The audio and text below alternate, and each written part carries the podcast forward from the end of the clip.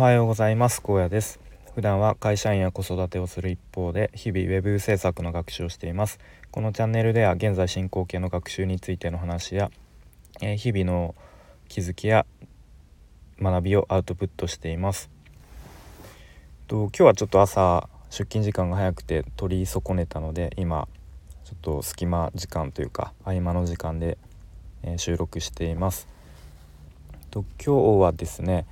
まあ、聞く力みたいなことについて話していきたいと思います。なんか以前もこういう会話においての聞く力みたいな話をしたような気がするんですけど、まあ、ちょっと改めて話してみたいなと思ったので、まあ、同じような話でもまあいいかと思って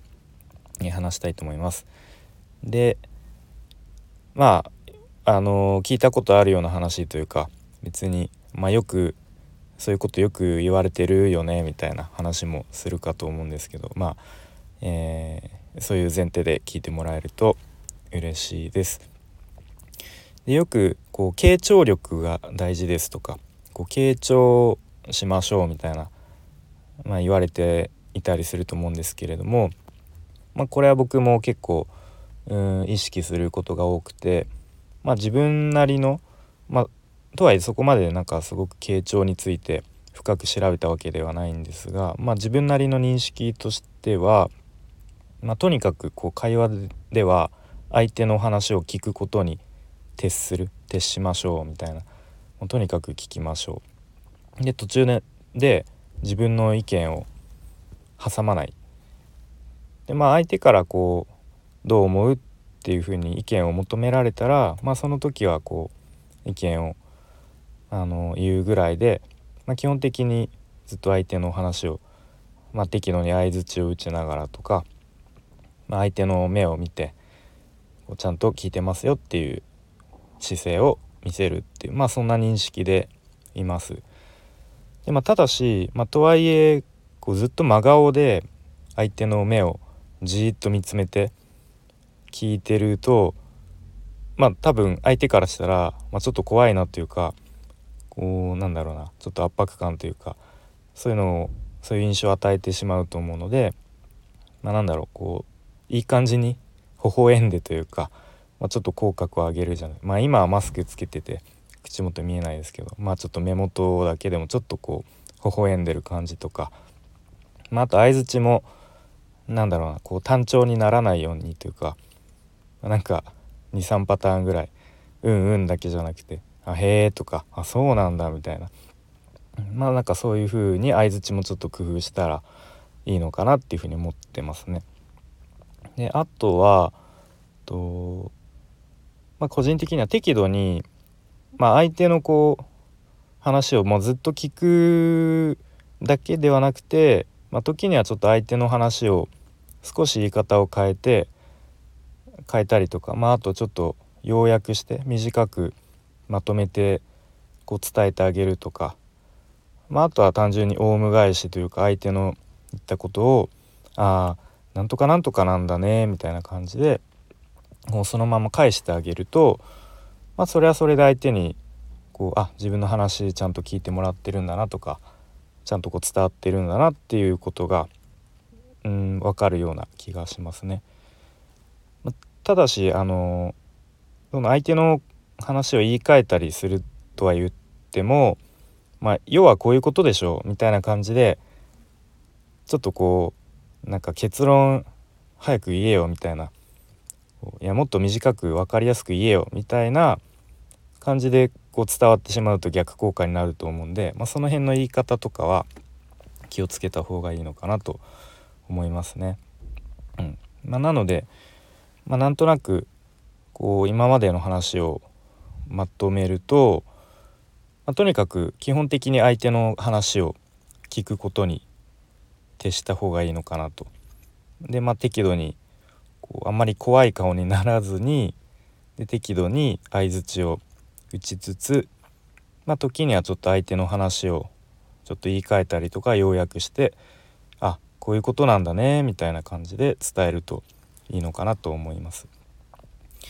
まあ、でまあ、あとは一番大事なのはっていうか、まあ、そもそも相手に相手自身に興味を持つことが大事かなと思いますね。まあ、興味持ってれば多分いろいろ自然と質問が思い浮かぶだろうし、うん、なんかそもそもこの人はどういうこうなんだろう背景があってこういうことを今やってるんだろうとか、うん、なんか小さい頃どういうなんか生活を送ってたのかなとか何か僕だったら結構そういうックボーンというかそういうのが気になったりするんで、まあ、自然とそういう質問も思い浮かぶので、まあ、そういうのもこう質問していくことで、まあ、会話っていうのは、うん、途切れないんじゃないかなと思います。まあ人って多分基本的に自分のことを話したいと思うんで、うんまあ、何でもいいんで質問してもらえると、まあ、あんまりこうちょっとなんだろうプライベートプライバシーに関わりすぎる質問とかはちょっとあれですけどまあ相手がそんなにね話しづらくないことであれば基本的に何でも質問してあげれば相手もこう、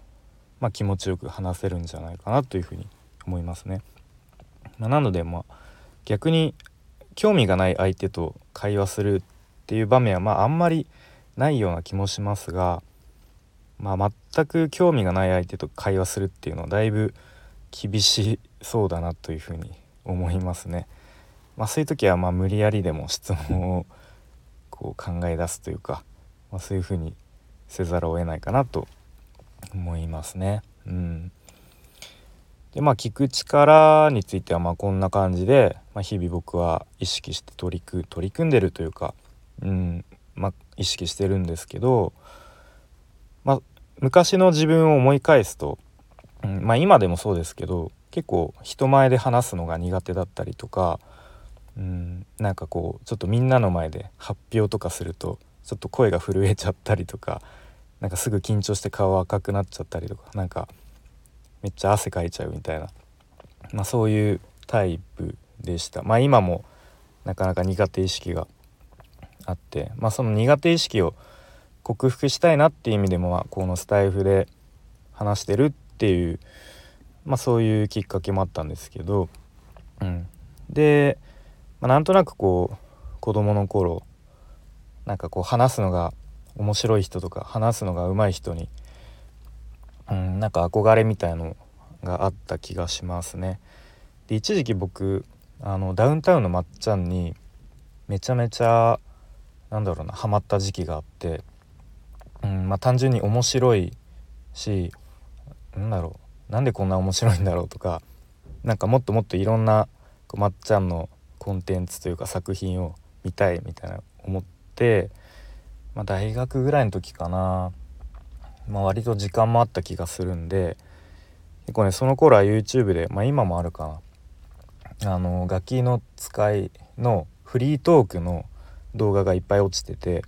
もうそれをひたすら見漁って一人でなんかゲラゲラ笑ってましたね。あとはなんか写真で一言とかあと滑らない話とか、まあ、とにかくそういうのを見まくってでああめちゃめちゃ面白いしなんか自分も面白い話ができるようになりたいっていうふうに多分思ってたような気がしますね。こうなんとなく無意識のうちに。うんまあ、でも、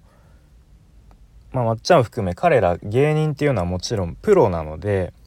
まあ、僕ら一般人がああいうふうにねいつもいつも面白い話ができるようにはすぐにはならないわけでで逆に、まあ、僕みたいな一般人一般人というか普通の人がこう話いわゆる話し上手になるには